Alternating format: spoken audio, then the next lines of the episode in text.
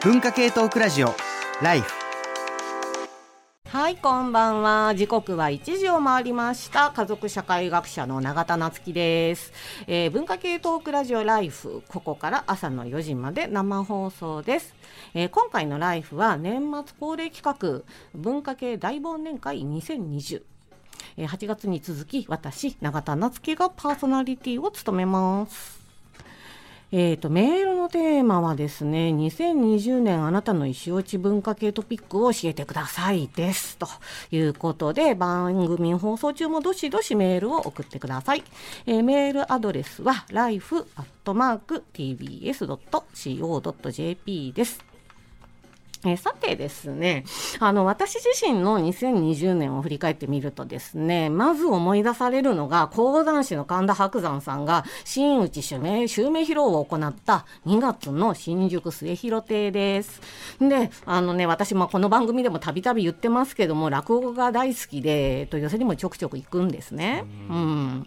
ですで、まあ、その伯山の、あの、襲名披露公演には、まあ、日が昇る前の時間帯からですね、ちょっと、はせ参じまして、ものすごい行列ができているのを、えー、体験いたしました。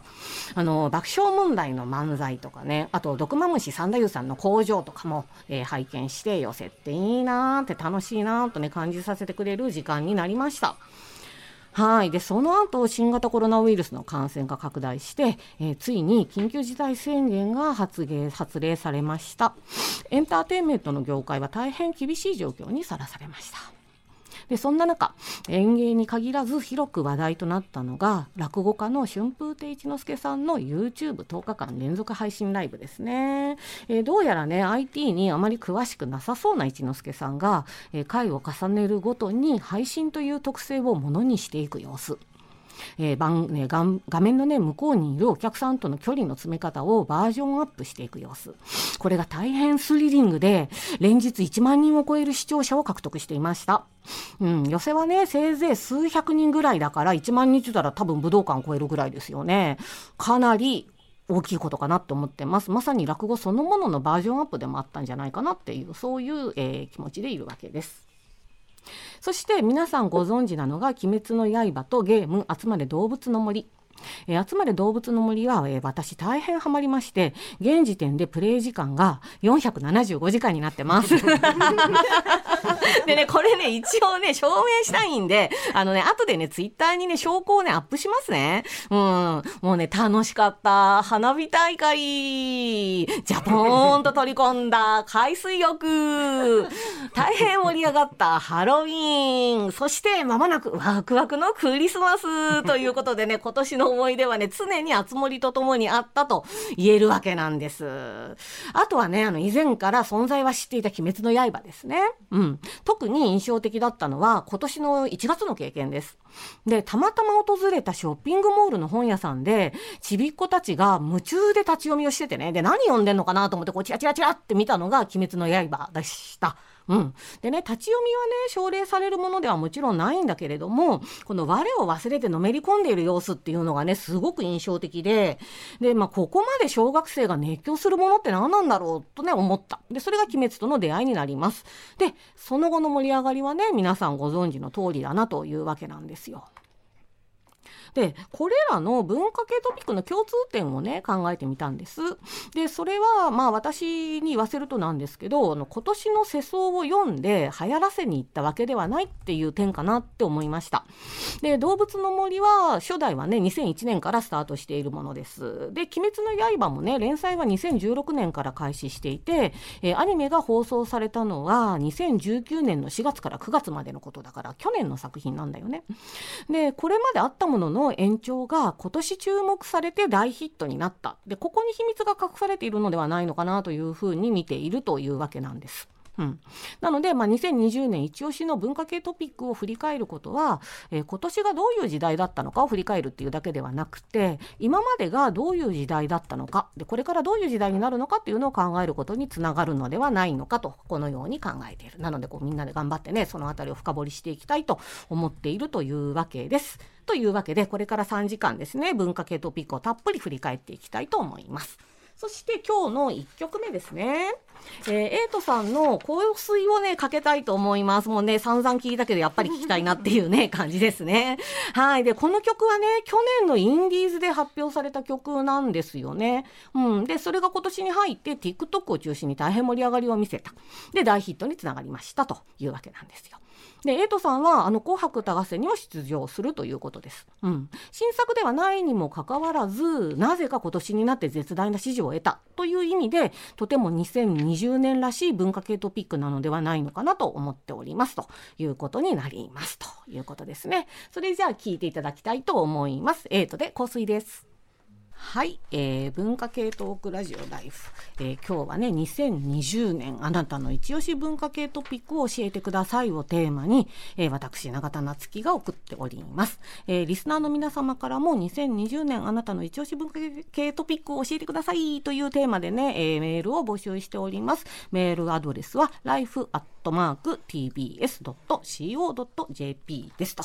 えっ、ー、とね、ちょっとメールを読みますね。えー、うどん家の東さん福岡県、えー、今年の文化系トピックというわけではないですが、2011年4月に放送されたライフの過去回、覚えてますか ?2020 年の私の振り返りを聞いてみたいです。うん、なるほど。えー、タージアスさん33歳男性愛知県在住同じ意見です。出口の見えない想定外のコロナ禍の2020年から2011年当時を思い返しての答え合わせをお聞きしたいですということなんですね。で、私ね、この件についてね、チャーリーに直撃いたしましてコメントを頂戴しておりますので読み上げたいと思います。はい。リスナーのライフリスナーの皆さん、ご無沙汰しております。チャーリーです。はい。えー、年末の占いを見ていたら、今年のお羊座さんは戦いの連続だったはず。これまで身近だった人とも疎遠になったかも。だけど、きっと来年には落ち着くよ。という、世界の人々の大半に当てはまりそうなことを書かれていたのですが、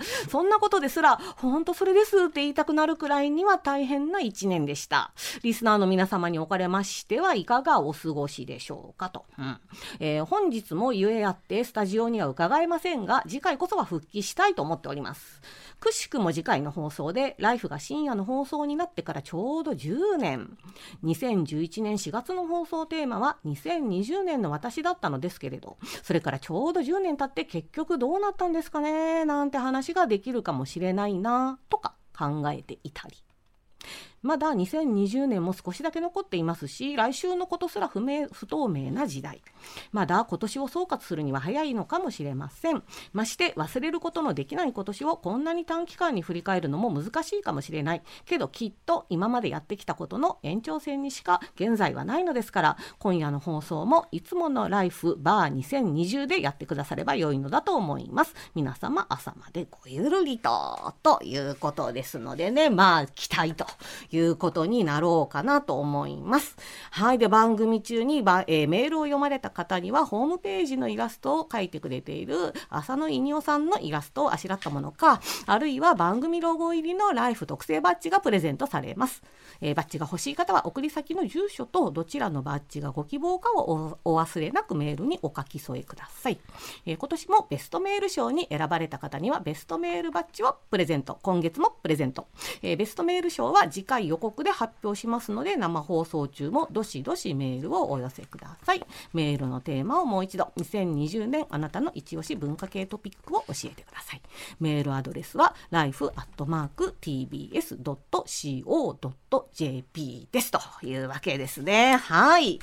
お待たせいたしました。それでははい、えー、ゲストの紹介というかねなんかもうこのメンバーでライフできるのが私は嬉しいよ。本当に。年末になって。ようやく実現したっていうね、このね、えー、大変楽しい、嬉しいメンバーで今日はね、あの、ぐいぐい話をね、していきたいなと思っているわけなんです。じゃあね、えっ、ー、と、まず私の左に座っているのが、えー、ライターの早水健郎さんです。こんばんは。よろしくお願いします。はい、どうでしょう、最近。えー、今日ね、今ね、冒頭でかけた曲、うんうん、香水8、うん、あの、僕 GQ のね、GQ の、えー、日本版ある雑誌あるあるじゃないですか。うんうん、あれのメンオブザイヤーって毎年年、えー発表していまして、うん。まあ大体年に一人ぐらい僕その年のメンオブザイインタビューするんですけど僕は今年エイトさんだったんですマジでか？はい、インタビューへえどんな行ってきました？よ。あのね、まず僕はね、普通だったら、なんだ何かしら自分の、えー関心分野であるとか、関連分野の取材に行くんですけど、あまり実は僕ミュージシャンってインタビューしないんですよ。なので、そもそもそれがすごいみ難しい、あの、珍しいことだったんですけど、あのね、だから何を聞いていいのかすごい難しくて、非常に例えばあの、香水っていう歌がね、去年出たんだけど、今年ハマったわけじゃないですか。で、みんなステイホームで、家にいる時に歌ってみたかった曲。でしギター一本ですごいシンプルな曲であれが去年と今年でね作った時とやっぱりその売れた時のズレみたいなものはすごい気になったんですよ。でそれを本人にどう思ってるのって聞いたら「いや去年作ったんで分かんないっす」みたいなすごい明快な明るい答えが返ってきてインタビューとしてはやべこれやりにくいなと思ったんですけど一方で考えてみるとねそういう人なんだだから当たったんだっていうところもあってあの人一発屋みたいにみんな思われているけどちょっと違うんですよ。一発やっていっぱい作った曲の中で1曲しかヒットがない人でしょ？あの人初めて生まれて初めて作った曲がいきなり大ヒットしてたんですよ。これちょっと変わってるなと思って今までのいわゆる内面とかねそういうこととか自分がどう見えるかみたいな外面とかを気にするミュージシャンとは随分違うしまあ若いですしね20歳そこそこで。新しい世代だしで洋楽の影響とかもほぼないんですよ。でけどあ今ちょっとこれドレイクっぽい気もするんですよあの曲ね、なんか最新のものも気がするし、なんか全然こちらが読めないものが出てきたなっていう、あの侮ってた部分と深読みしてた部分が全部透かされるっていう今年の僕の一番、まあちょっと興味深いインタビューでしたというね、えー自分の経験で、まあみんなちょっとあの曲ちょっと一つあのちょっと GQ のインタビューでは書けなかった話をするとあのものすごくネットから TikTok から出てきたりね SNS 世代だしビデオで喋るの動画で喋るのすごいうまいんだけどやっぱあ今の時代ネットで話題になると半分叩かれるんですよ。あそういう山手に立たされる。だからネット見れなくなったんですよね。っていうのがすごい印象的でしたね。うん。まあ、またそれも現代っぽいなっていう。確かにね、いややっぱり面白いね。ちょっといやいやすいません。なんか聞いちゃった、はい。よろしくお願いします。そうね。そうだね。うんそっからスタートしましょうね、はい。そしてですねちょっと遠いところにいるんでね今油断してたと思いますけどそっちに行きますよ、書評家の倉本沙織さんです。倉本です。よろしくお願いします。君はマイクをで話すためにはマスクを取るといいと思うよ。なるほど。ソーシャルディスタンスを守りすぎました。守りすぎだなちょっと遠いけどね。ちょっと遠いけどなはいえーと倉本さんどうですか？最近はいや今年はまあ鬼滅の刃も流行ったんですけれども、ジャンプ作品でちょっと推したい作品が2作品ほどありまして、これはこうチェーンソーマンっていう漫画と。呪術の呪術廻戦という漫画なんですけれども、この話後でゆっくりお話ししたいんですけれども、今ねそれ読むとね、とにかくね今の人たちってこうなんていうか生きることにいっぱいいっぱいで鬼滅もそうなんですけれどもこうなんとかしてこの辛い世の中をこうのなんだ、ま、なんていうかロジックみたいなものを変えてくれるものはないかみたいなものが求められてるんだなってことを強く感じますね。なるほどな、じゃあやっぱりそのロジックをね多分ね探すっていうのはね今日多分一つテーマになるかなと思うんで、そのあたりですね深掘りしていけたらいいなと思います。はいはい、そして編集者でライターの斉藤哲也さんです。こんばんはお久しぶりでございますお久しぶりでございます。そうかな、お久しぶりなのかな。僕ね多分ライフ本編は2月以来だと思うそうだっけ？うん。え、おそらく。あ本当に、うん。なんか予告編でさ話してるから全然。予告編はそうなんですけどね、うんうんうん。そうなんですよ。そうでしたか？ん何やってたんですか？仕事してたんですけどね。あのー僕まあ早見さんがね取材の話したので僕もちょっと自分のマイ文化系トピックというか、イベントとして、うんうんうん。ちょうど5月4月5月って緊急事態宣言あったじゃないですか、でもうそれがおちょ終わったか終わんないかぐらいの時に取材があって、それあの期間ってもうほとんど Zoom のさ取材ばっかだったんだけど初めてのまあそああの終わって初めての確かリアルの取材っていうのが五木ひろゆきさんだったんですよね。あの大御所。大御所大大河の一滴がすごい売れたんですよあの時期。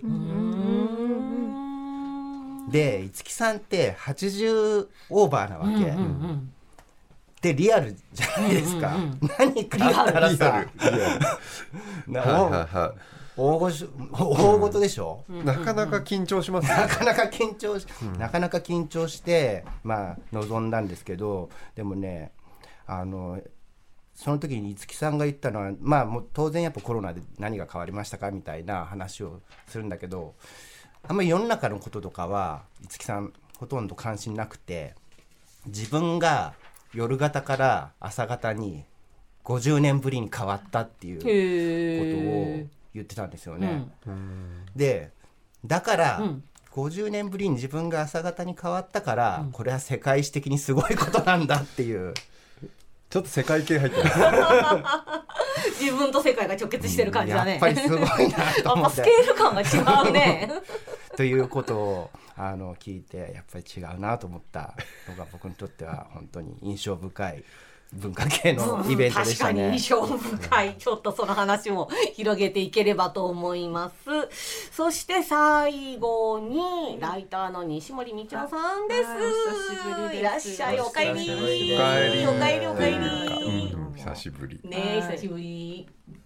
どうですか最近？最近いやうんなんか、本当に本当の最近っていうか今日の話なんですけうんどやっぱり今日 m 1グランプリを見てきたっていうのがほかほかで、うんうんでなんか今年結構コロナ禍より前かなにあの杉田俊介さんあの批評家の、うんと対談でお笑いの話を対談するっていうのをやってて、うん。でそれをこう、えー、と直したりとかしててでその後またコロナ禍でちょっと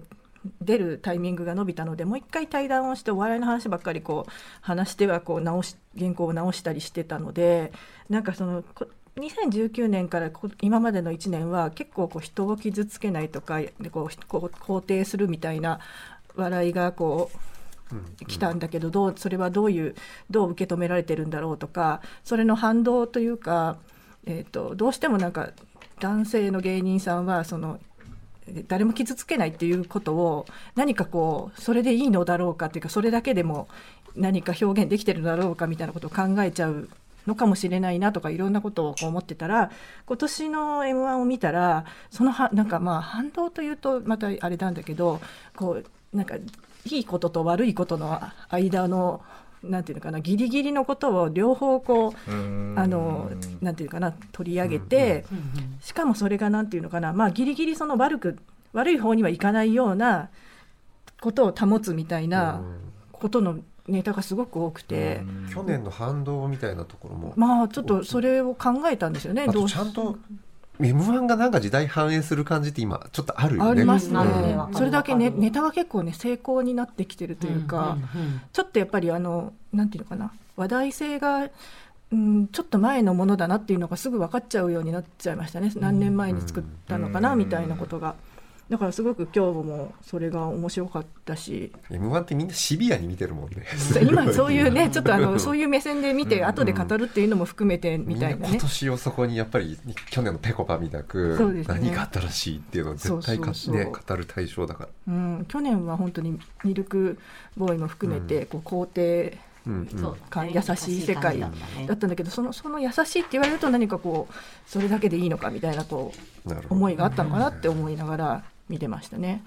それもこれからまたみんなが議論するようになるんじゃないかと。そのあたりで話深めていこうかなと思っておりますので、いい今日は長丁場だけども久しぶりでよろしくお願いいたします。お願いします。はい、えーそしてですね今回も、えー新型コ新型コロナウイルス対策のためにアクリル板などの感染症対策のほかスタジオに入れる人数を制限していますなのでスタジオの外にですね素敵なメンバーがスタンバイしているわけですはい、えープランナーの村山かなめさんですこんばんこんばはんは。どうですか？えー皆さんをあの見守っております。はーい。よろしくお願いします。えーそれとですね、えー小説家の海猫沢メロンさんと、えーライターの鈴木みのりさんは後ほど、えーとですね、リモートでおつなぎするという形にしていきたいと思っておりますということで。これもウィンドウで今手振ってますそうだね。はい一、曲目をお願いしたいんです。うんえー、とちょっとね音楽の話から始まっているまあ永田さん、先ねナッキー先輩いやとなって。先輩っつうか早見さん同い年やんけ。ナッキーでよいよ。お俺が先輩っていうのはちょっとおかしいよね。うんうんうん。はいはいナッキーでいはいいいいでいいでがすよ、うん。はい。あのねエンターテインメントにできることってやっぱり今年のテーマだったじゃないですか冒頭で言ったように。ね。うんうん。でそこにまあちょっと意識せざるを得ない中で、うん。いろんなミュージシャンがまあその俺の出番っていうことじゃなくてねその人がその人らしいことやったなっていう1年でもあったと思ってでいろいろちょっと振り返るとまあサザンがねスタジアムライブ配信するってまあお祭り男が出てきたらなんかみんななんか納得するじゃないですか。それこそ斎藤さんねサザン。大好きだしでそれをみんなサカナクションとかが後から出て、サカナクションがサカナクションらしいことをやって超えてったりするわけですよ、それこそ配信で真鍋太斗さんってね、あのずっと、えーいわゆるリアルタイムの配信って何ぞやって Perfume で追求してきた人がサカナクション山口ちょっと組んで配信だからできることみたいなことをやったりする。でそこでまあエンターテインメントができることって自分たちなりに乗り越えてた中でまあすごい反射神経みたいなのいい人ってミュージシャンって小説家とかってやっぱ後からね高山羽子さんが前回来た時に話をしてたのってやっぱ何かを消化してから最後に出てきてそこで普遍性みたいなのもあるんだけど反射神経がいいミュージシャンってとにかく何かやるみたいなところが面白いなと思って見ていてその中でまあ今年ね半年も以上前のことって半ば忘れてるんだけど星野源の「うちで踊ろう」をね、うん。まああれがいち早く TikTok 動画配信なんかでインスタグラムかの動画で配信してみんなそれに乗っかっておダンスとかを乗っけましたよねって話を思い出して今年を振り返る中で。あれ今聞くとすごいねあのね当時からもうちょっと聞いてないじゃないですか最近。うん、もう忘れてた。存在も忘れてた。言われて思い出したわ。改めて聞くとうん。懐かしいところもあるし、うんうん。その音自体がうちでギター一本で撮っているのでちょっとこもり気味の音がね、音質あんまり良くないんですよ、うん。そことかそういう例えば今日リズムとかうん。声聞いて懐かしいなと思うんじゃなくてその音質のしちょっと低さを、うんあのが懐かしかったんですよ、んたかだか10ヶ月も経ってないのに。うんでまあもともとすごいいい曲なんだけど、うん。ああいうなんか自分ができることってまあすごい反応が早くてあそこからいろいろ始まったし今年いろいろ象徴してることいっぱいあって、うんうん。まあそれこそなんか、えー SNS で何かが流行るきっかけみたいなものって全いろんなとこでこれ洋楽邦楽関わらず関わらずいっぱいあったは話がまず一つあるのと、であと芸能人がね、うん。えー政治の話をしてでまあこれ今年ってそもそも、えーいわゆる、えーあれですよ財務省赤木事件とか文集の中で、まあ、あの黒川検事長事件とかあった中で、えー芸能人がそこに言うことでそれにメママスメディアっていうかメディア週刊誌っていうか、まあ、テレビメディアとかが、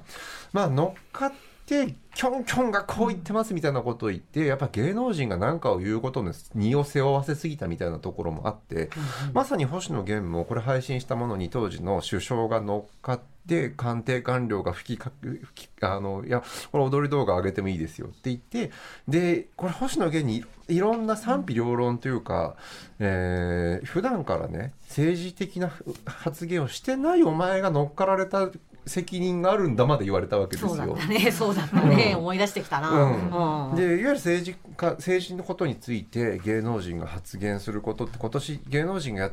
そういうリあの普通に発言できるようになったねっていう一方で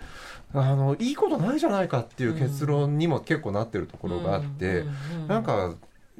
これやっぱアメリカのちょっとね、あの芸能人とかが普通に発言するのとやっぱどうしても日本だとこんな違うのっていうことも突きつけたし、いろんなことのスタートになった曲だし、普通にいい曲なのでこの曲から聴きたいんですが今年あの「うちで踊ろう」を出してすごいねババズったというかみんなね、あれに乗っかったうん。前の段階で、うんその恋があったじゃないですか。恋ダンスがあったじゃないですか、うんあれが久々の国民的なねみんなで、うんなんかお茶の間レベルで一つになった、うん。コロナ以前か以前の記憶として今年再放送もあったのも含めて、うんうんうん。なんか星野源がここでね今年活躍したのはすごいねあの長い流れもあってのことなので、うんうん。ね、どうせなら新風今年出した星野源の新風をかけたいと思います。話長くなりましたが、うん。星野源で折り合い